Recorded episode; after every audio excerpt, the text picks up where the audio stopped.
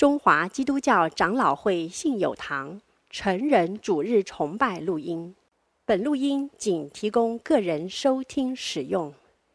机构、教会等团体若需转播、翻译、转译成文字、转录、贩售等使用，请检具使用单位介绍、使用方式说明，联络本堂取得使用许可。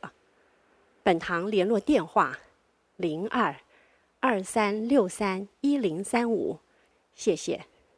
今天在我们当中献诗的是我们的儿童诗班，献的诗是《何等的爱》。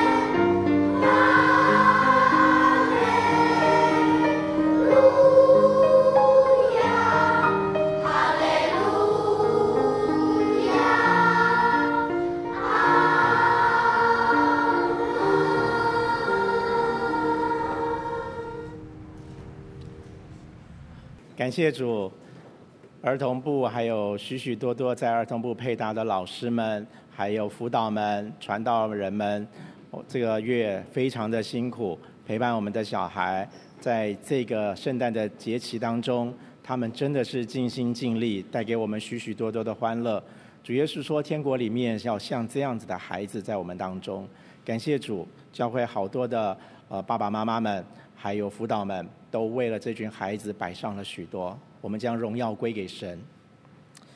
今天我们的信息经文来到约书亚记的比较后段了啊，在约书亚记的第二十三章一到十六节，那是比较多，容我来读。那我们看这一幕啊，来看经文。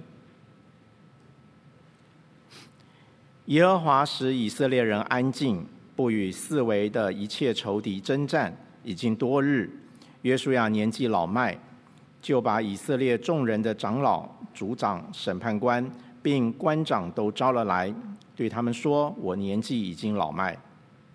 耶和华你们的神因为你们的缘故，向那些国所行的一切事，你们亲眼看见了。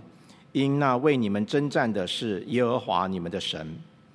我所剪除和所剩下的各国，从约旦河起到日落之处的大海，我已经拈阄分给你们各支派为业。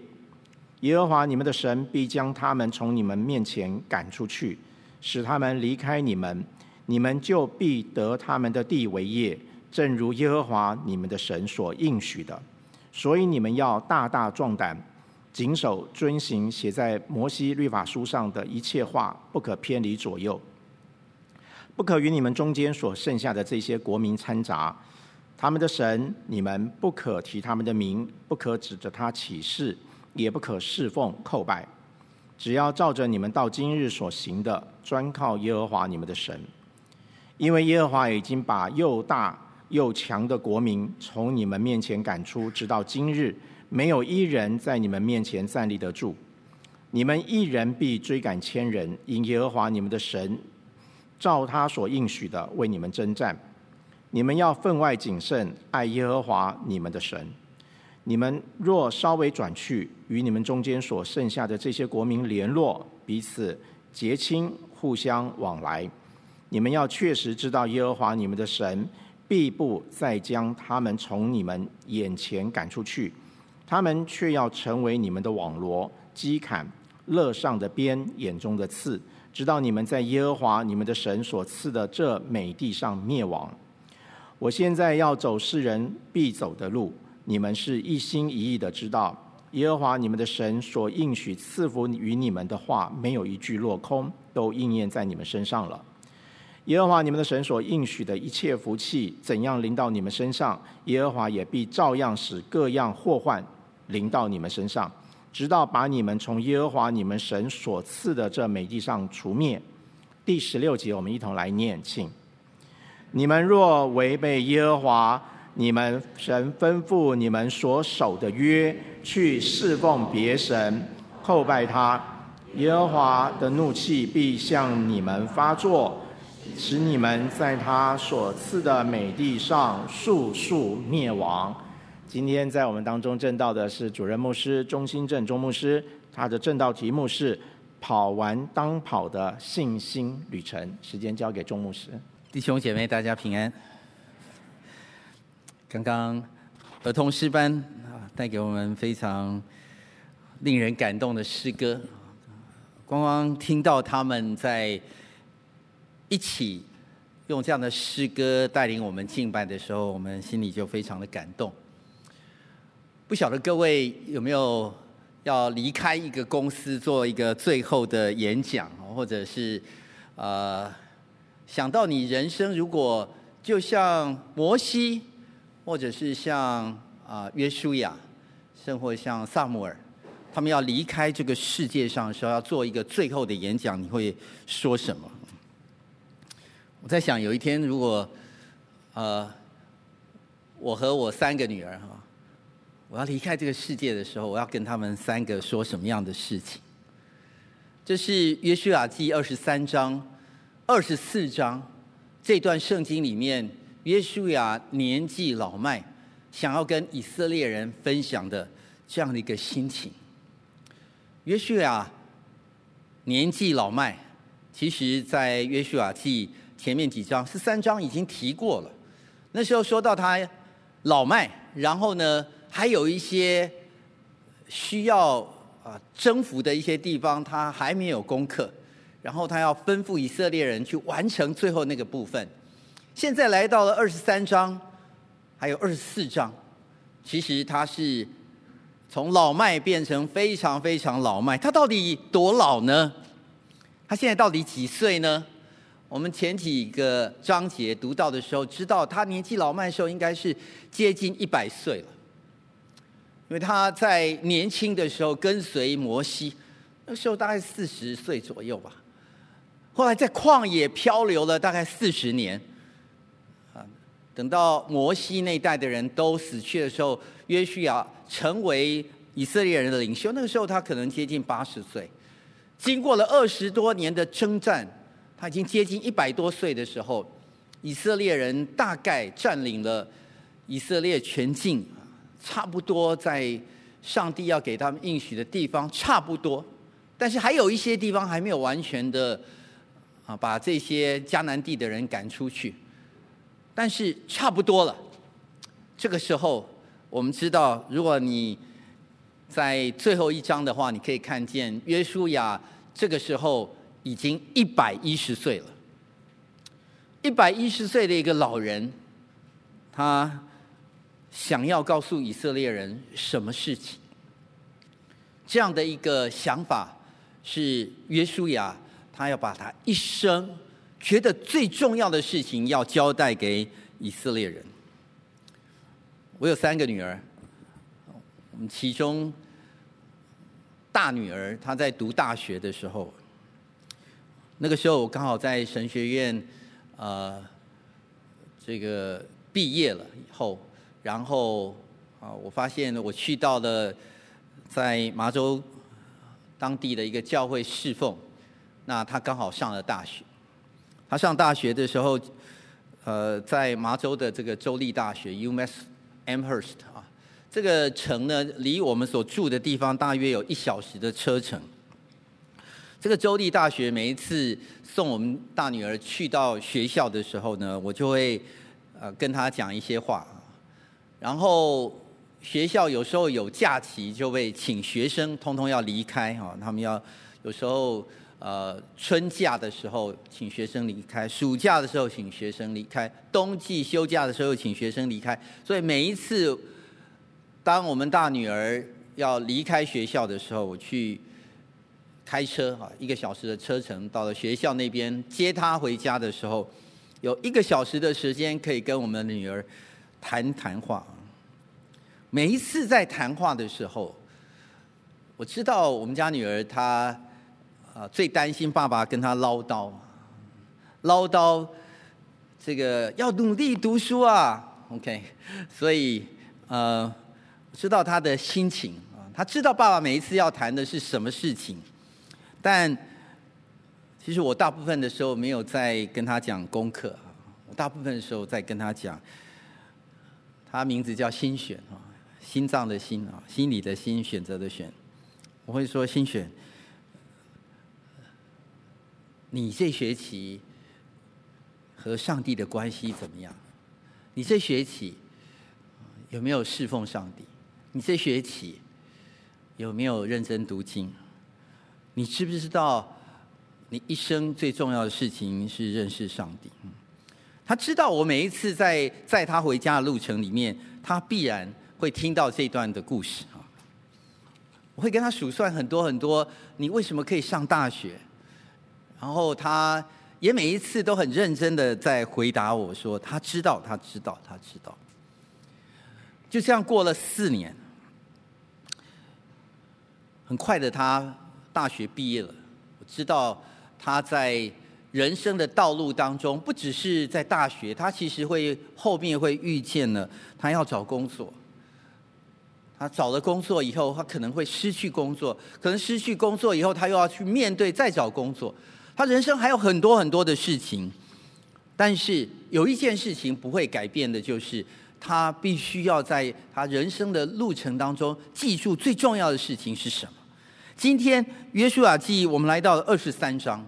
二十三章跟二十四章有一个差别，可以是说约书亚要死之前，他有两个重要的讲论。第一个讲论是他把他所有重要的同工都找来，以色列人的领袖找来，这是在二十三章。二十四章他叫他的。所有的以色列人的领袖，把所有的以色列人的会众都带来，这是二十四章。所以我们可以看见二十三章的一个对象是以色列的长老、族长、审判官和官长。所以第一节到第四节，他有一个非常感人的一个开场。以色列人他们在迦南地。经过了一段时间，他们几乎攻克了所有上帝赏赐给他们的土地。第一节说到，耶和华使以色列人安静，不与四围的一切仇敌征战，已经多日。约书亚年纪老迈，他年纪老迈，他这个时候也享受了上帝给以色列人一段安静的时间，一颗安息的时间。而正在征战的以色列人，其实他们心里想的是怎么样去完成任务。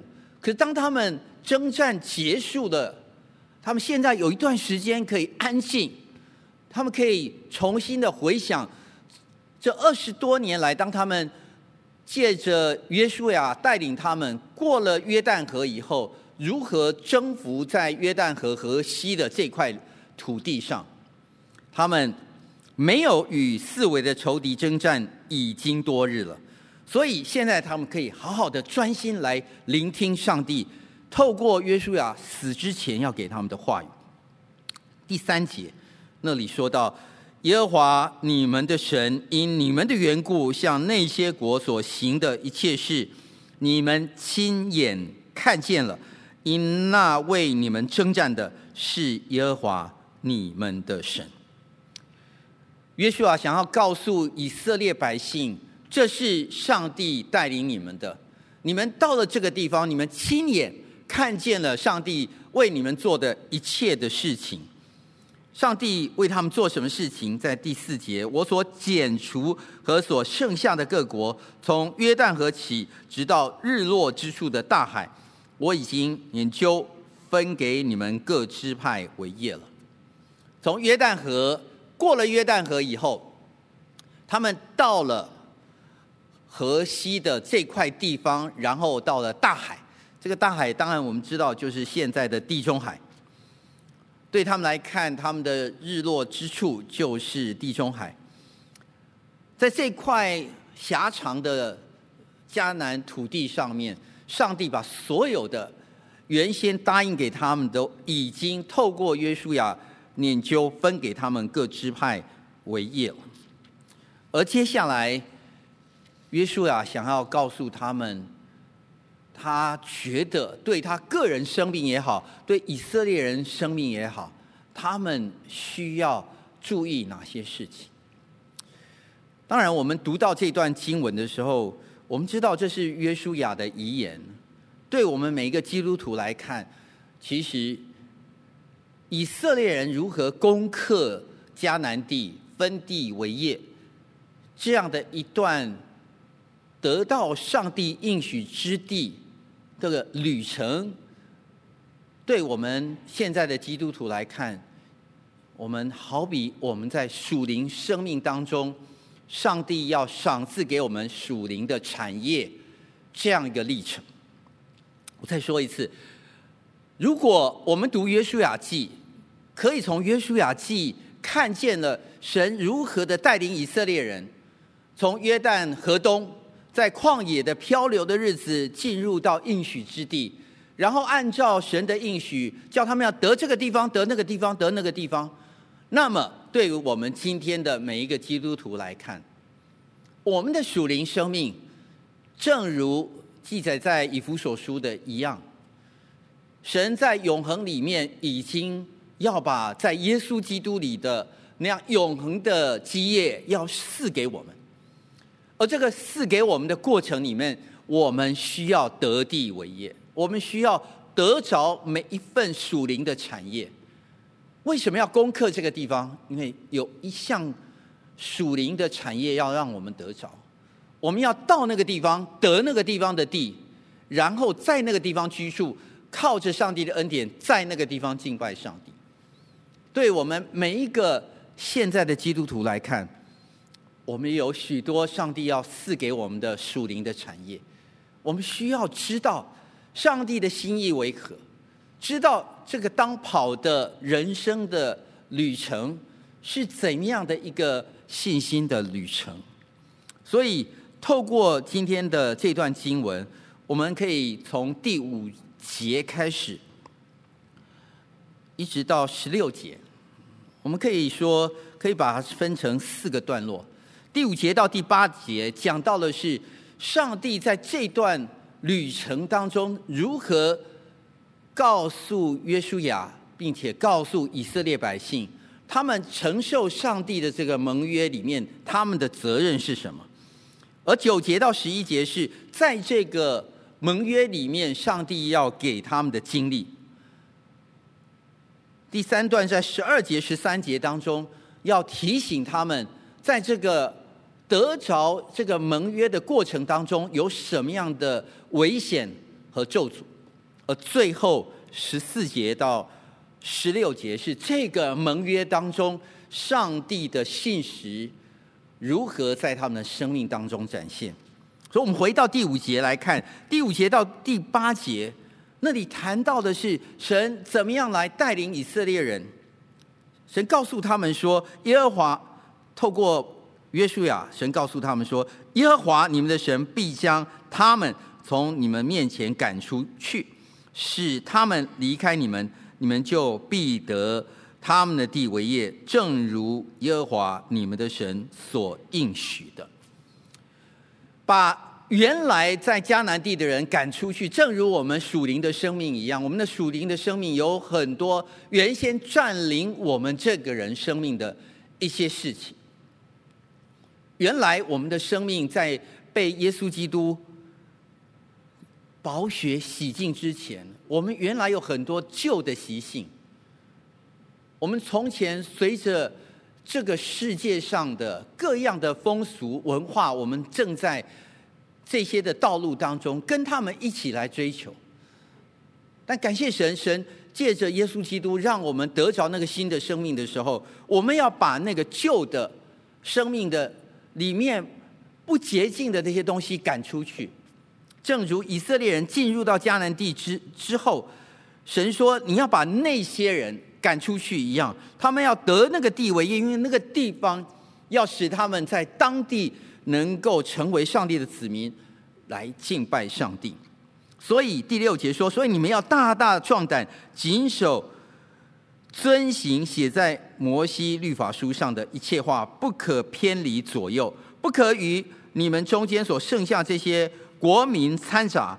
他们的神，你们不可提他的名，不可指着他起誓。”也不可侍奉叩拜，只要照着你们今日所行的，专靠耶和华你们的神。那个地方有当地的文化，有当地的偶像，有当地的神，有当地的居民。第七节很重要的，他说到的不要与他们这些国民掺杂，他们的神，你不要去拜他们，不要。跟着他们做这些上帝不讨不讨上帝喜悦的这些事情，跟这些国民掺杂，就是跟这些国民交往，学习他们的样式，跟他们往来，让他们变成你的好朋友，让他们的女儿嫁给你们的儿子，让你们的女儿。嫁给他们当地的儿子，以后你们就变成同一国的人，这是上帝不喜悦的事情。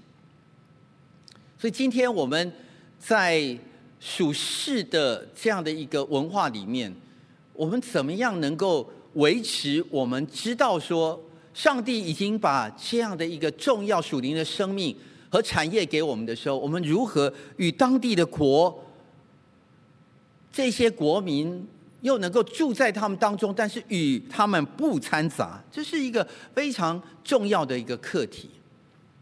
我们住在现今的国当中，但是又是天国的国民，这是神要给我们的一个重要的托付，也就是属神的子民有一个清楚的了解，我们的属灵的生命在现今的。文化里面，我们不要与他们掺杂，但是我们却要知道这些国的国民，现在我们所住的台湾，我们住的台北市，我们在大安区，在中正区，在每一个地方、每一个角落，这些国民，我们不要与他们的文化宗教掺杂，原因就是他们的神很可能会引诱我们。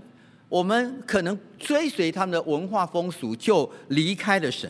神说：“你要照着今天上帝所吩咐你的去行，专靠耶和华你的神。”这是第八节。倚靠这件事情是不一样的。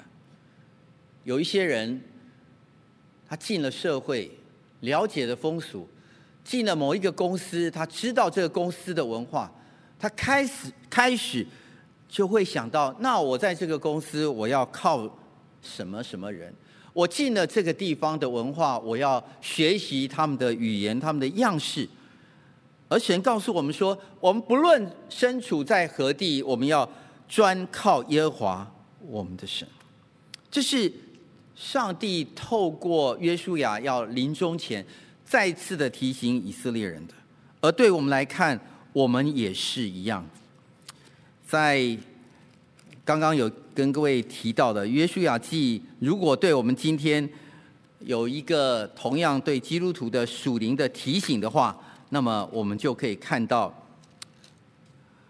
以弗所书，以弗所书的第四章那里说到保罗劝勉我们每一个蒙恩得救的基督徒，他说：“我为主被囚的劝你们，既然蒙召行事为人，就当与蒙召的恩相称。”凡事谦虚、温柔、忍耐，用爱心互相宽容，用和平彼此联络，竭力保守圣灵所赐和唯一的信。弟兄姐妹，上帝怎么样保护以色列人？就是保护他们，告诉他们：当你们专心倚靠耶和华的时候，你们在所得的那个地为业，你们必然会长长久久。上帝怎么样保护现今的基督徒进入到这个世界，依然成为上帝纯洁的子民？就是以弗所书的第四章第一节到第三节，我们保保守在神的看顾里面，凡事谦虚、温柔、忍耐，用爱心互相宽容，用和平彼此联络。竭力保守上帝赐给我们那个纯洁、愿意跟随上帝的心，专一倚靠神的那个心，求神来保守，这是神要赐给我们的。往后到了第九节到第十一节，在约书亚记第二十三章那里看到的是，他们如果这么做了，他们会什么样的经历呢？神透过约书亚提醒他们，这。二三十年的时间，你们是亲眼看见的，你们也经历了。第九节，因为耶和华已经把又大又强的国民从你们面前赶出，直到今日，没有一人在你们面前站立得住。你们一人必追赶千人，因耶和华你们的神照他所应许的为你们征战。你们要分外谨慎，爱耶和华你们的神。这段里面告诉他们，当他们倚靠了神以后，没有一个敌人，一个都没有会站立在你们面前。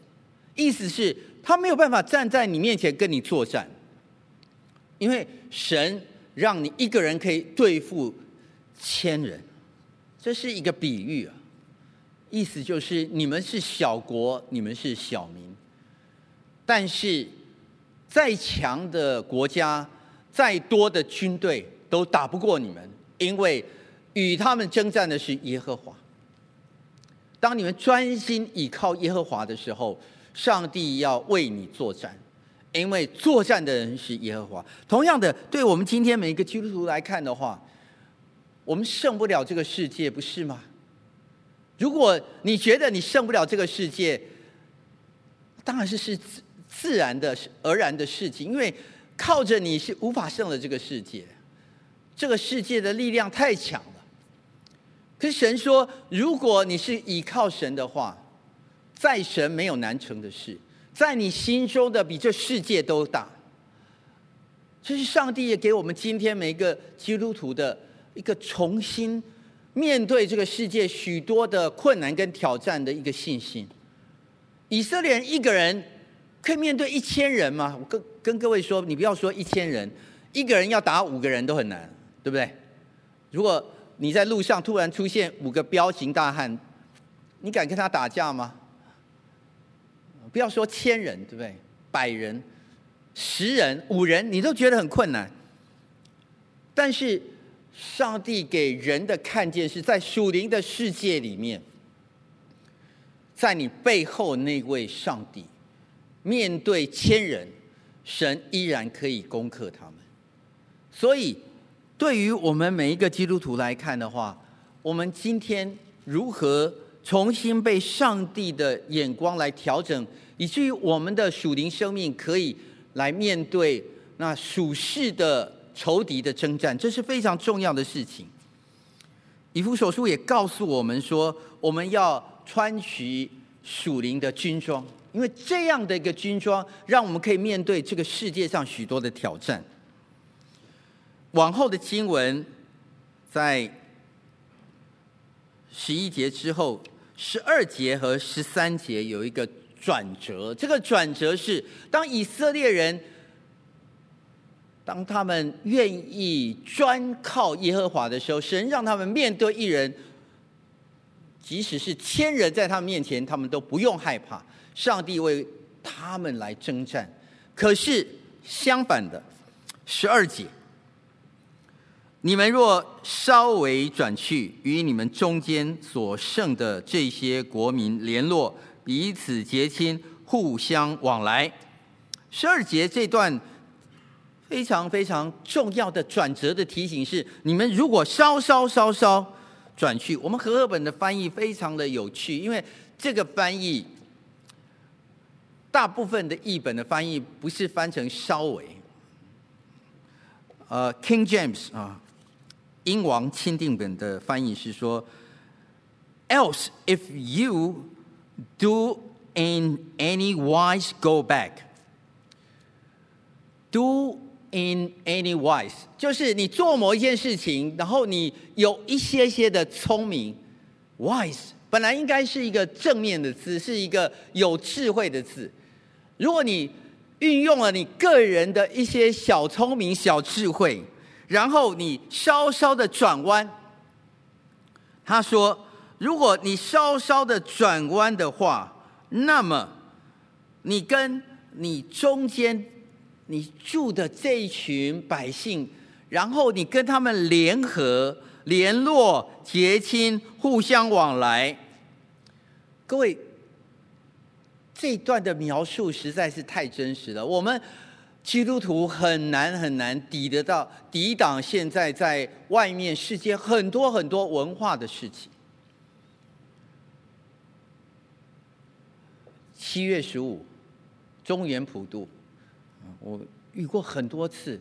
我们的每个基督徒，有时候在公司，你的公司门口就摆了要这个拜啊，拜中原普渡啊。然后长官就广播哦，我们所有人都下楼哦。然后下楼的时候要做什么呢？哦，原来一看到公司门口就放了很多要中元普渡的东西。然后呢，秘书就把那个粘好的那个那个香啊，就一一根一根放过去。你还来不及说你是不是基督徒的时候，已经拿到你手上了。你到底要拜还还是不要拜？还是？有有有基督徒就说：“我我拿着这香弹，我心里不要拜。”各位，其实每一个挑战都在这些过程当中，因为这国的民他们都在做这个事情的时候，你稍稍与他们联系，彼此结亲，互相往来，太容易了。过年，我们这组，我们到一个地方去玩，然后到了一个地方玩的时候呢，去拜年，拜年完以后，我们去拜一个什么？什么财神爷庙，然后他们就就一起到那个门。你说我进了那里，根本要不要跟他们去啊？每个地方都有这些的挑战，但是基督徒，你怎么样去面对这些挑战呢？只是不要跟他往来吗？你要怎么说，你才能够从那样的一个捆锁当中脱离呢？又不跟他们断绝关系，又不要说哎，这个工作我要离职，你怎么做呢？其实这些都是。挑战我们在每一天的生活当中的一些事情，但是神很清楚的告诉我们说：你在这些国民当中，你要小心。你若稍微转去，你稍稍不慎，你就会跟随他们去做了。或许那个拜拜你觉得哎呀，跟他们去做了一下也没关系，我心里真的没有拜，拿了一个香又没什么，我就假装没看见就好了。No，神都看得见。所以，当我们面对这些挑战的时候，你怎么做？我过去每一次遇到这些事情的时候，其实我到一个地方，不是因为我比较懂，乃是我知道这个。困难实在是很大。你如果不在第一个时间表明说对不起，我是基督徒，所以我不参与这个。你如果不在第一时刻表明的时候，你会有很大很大的以后的事情，以后的困难，以后的挑战都会一一的来到你的面前。但是也不是第一次表白以后，你就能够从这些事情当中完全的没有任何的挑战。所以你们要确实知道。十三节，耶和华你们的神必不再将他们从你们眼前赶去，赶出去，你们却要成为，他们却要成为你们的网罗。弟兄姐妹，当你不愿意赶他们出去的时候，他们自然而然就在你当中，因为你愿意与他们联合了。当你与他联合的时候，神如何与你联合呢？所以这些文化上的挑战、宗教上的挑战，在各样的工作当中的挑战，都在我们当中。神要以色列人清清楚楚在这些事情当中，成为上帝的子民，需要专心倚靠耶和华。上帝说：“如果你没有这么做的话，那些人会成为你们的网罗、机砍、乐上的鞭，眼中的刺，直到你们在耶和华你们神所赐的这美地上灭亡。多么讽刺的一段话！美地上应该是享福的，美地上应该是得着上帝的荣耀的，美地上应该是享受上帝的福分的。但是在美地上，当我们不重视上帝的时候，神离开了以色列人的，不再成为他们祝福的时候。这个美地上，上帝的子民所面对的必然是灭亡的命运。最后，在十四节到十六节，约书亚其实他想要提醒以色列人，他现在要走世人必走的路。这条必走的路是什么路呢？我们都知道，每一个人一定会死的。这就是人生的道路，听起来有点让人很惊讶。说：“哎呀，怎么每个人都会死？”对，每个人都会死的。我们在座可能最年轻的可能是二十多岁啊，我可以 predict 一百年后我们都会死，对不对？所以在座没有人在一百年后还可以活下来的，不是吗？所以在上帝的眼中，这条必走的道路，是每一个人都会遇到的。约书亚说：“我现在要走，每一个人都会走这条道路。我要死了，但是现在我要告诉你，生命道路当中最重要的事情，你们是一心一意的知道耶和华你们神所应许赐福你们的话，没有一句落空，都应验在你们身上。”哎呀，他知道这条道路里面走到人生最后的阶段，这个最后阶段就是很可能他剩下两天了。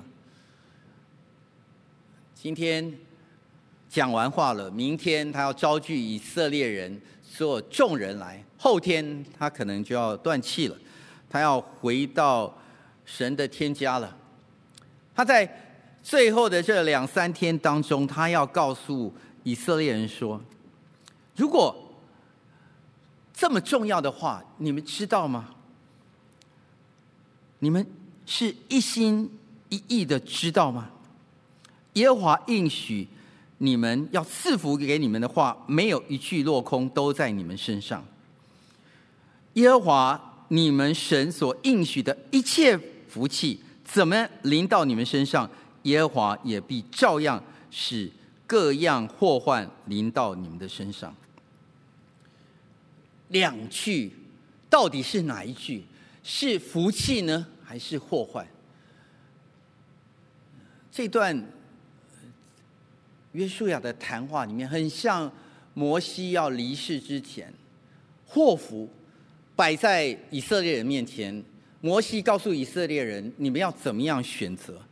但是现在以色列人大部分人选择的是，他们愿意得着上帝透过约书亚带领他们进入迦南美地的这个地上的福气。他们已经选择了，他们跟随约书亚，他们进入到约旦河的河西这个美好的流奶与蜜之地，他们都经历了。他们知道上帝应许他们的话一句都没有落空。感谢神，神在我们每一个人身上，神过去如何带领我们，神如何调整我们，让我们的信心之旅是坐落在他所应许的这些重要的事情当中。我想，我们每一个人的生命路程，不需要走到人生最后那段的时候，我们才来回想这件事情。我是在大学啊，重新认识上帝，因为我的父亲他在出国留学的时候，他信了耶稣。他回到台湾以后，带领我们家就去到教会。我小时候就参加。教会的儿童主日学，但是我对于信仰的认识是大学一年级再次参加学校团契的时候，我对信仰有个重新的认识。我认识认识认识，知道这位上帝是爱我的，这位上帝是为我舍身流血的，这位上帝是我一生当中要追寻的。所以我到了大学三年级的时候，我去参加了青年宣教大会，在青宣。大会那年里面，我举手，讲员在前面呼召我举手说：“神啊，我要跟随你。”讲员在呼召说：“有没有人要跟随他，一生要服侍上帝的？”我当时大学三年级，还是二十岁、二十一岁的时候，我举手。但是我回到家以后，父亲跟我说：“哎呀，不要那么……”天真啊，服侍上帝没有那么容易啊！你还是先结婚了，然后怎么样怎么样怎么样？我被他说服了，啊，他请我先结婚，然后出国留学，我就就听了父亲的话。但是我还是常常的想到说，我当时是如何的来跟随上帝的，说我想要举手，我想要跟随他，所以上帝在我心中放下这样的一个祷告。常常我在祷告里面问上帝：“主啊，我这样跟随对吗？”神有时候会回答，有时候不会回答。但是他在回答我的过程里面，常常会提醒我一件事情：“新正，你爱我吗？你爱我比这些更深吗？”我知道每一次上帝问我这件事情的时候，就是让我去重新的检视，我现在是不是更爱现在。我的环境，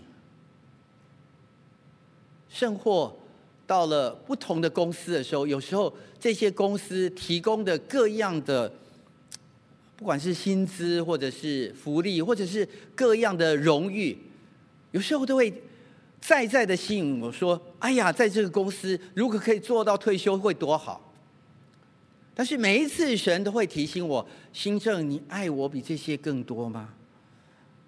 人生的路程里面，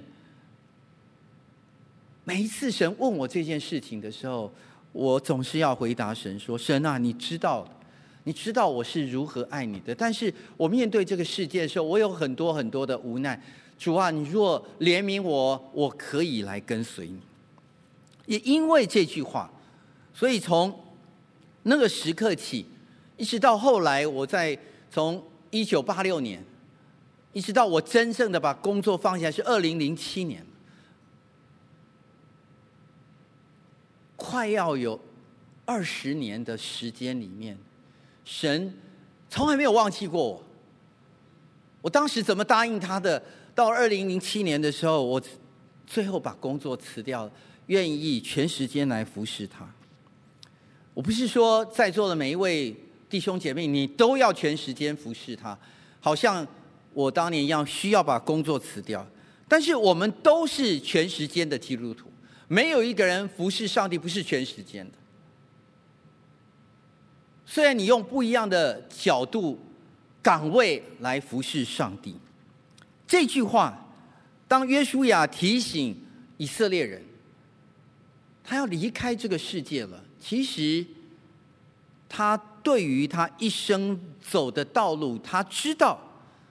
约书亚他知道，他当年怎么样跟随摩西，他是摩西的助手，他是摩西的跟班。摩西领受上帝什么，他就跟着做就对了。后来摩西死了，神把托付给摩西的事情交代给约书亚，约书亚按照神的心意来完成这些事情。但是现在他要走了，他知道在十四节他说：“你们是一心一意知道，你们神所应许赐福与你们的话，没有一句落空，都应验在你们身上。”我知道，我虽然跟随上帝的年日不若约书亚这么长，但是我知道上帝在我身上每一个福分，他从来没有落空。弟兄姐妹，当你去数算神的恩典的时候，你是否也清楚知道呢？神在你身上的恩典从来没有一句落空的。但是，当我们转离开神，稍稍转离开神的时候，十五节，耶和华也必样照样使各样的祸患要临到你们身上，直到你们从耶和华你们神所赐的这美地上除灭。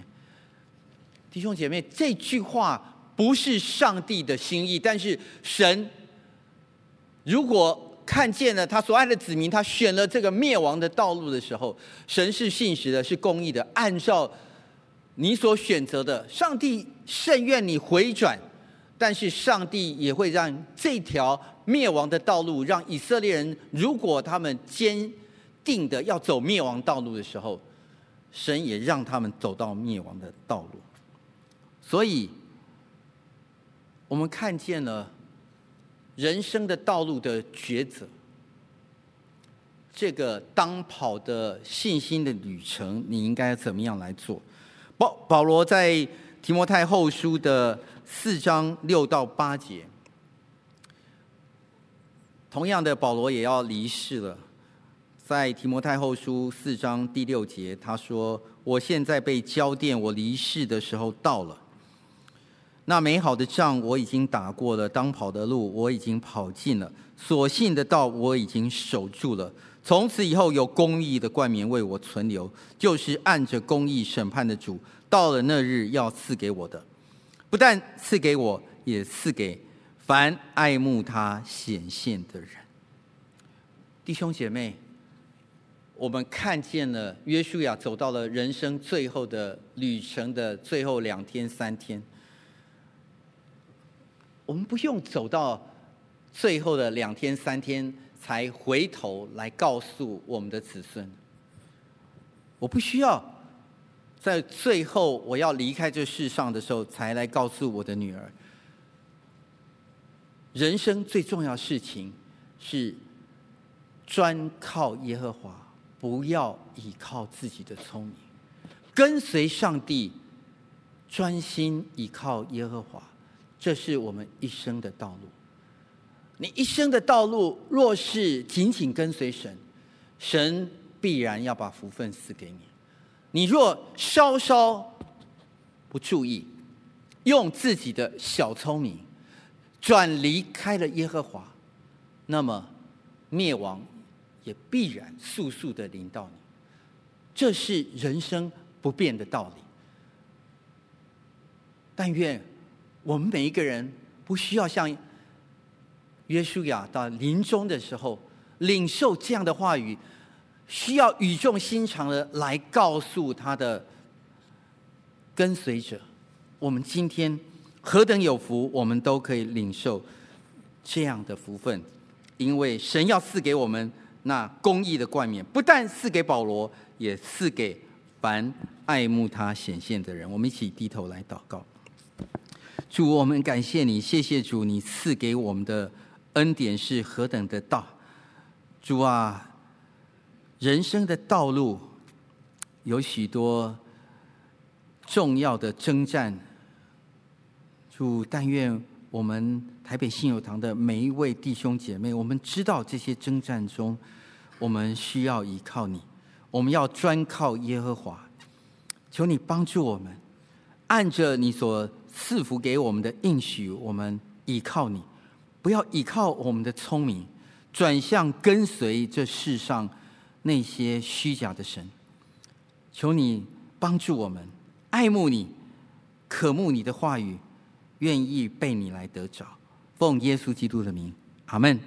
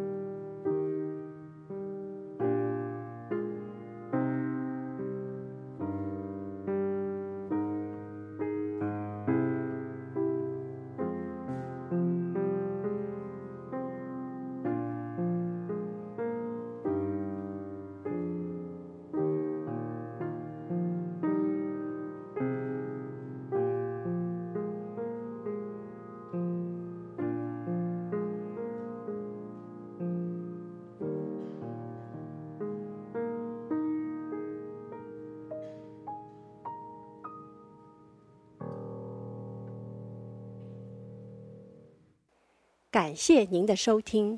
若需进一步详细资讯，请上本堂网站：www 点 hfpchurch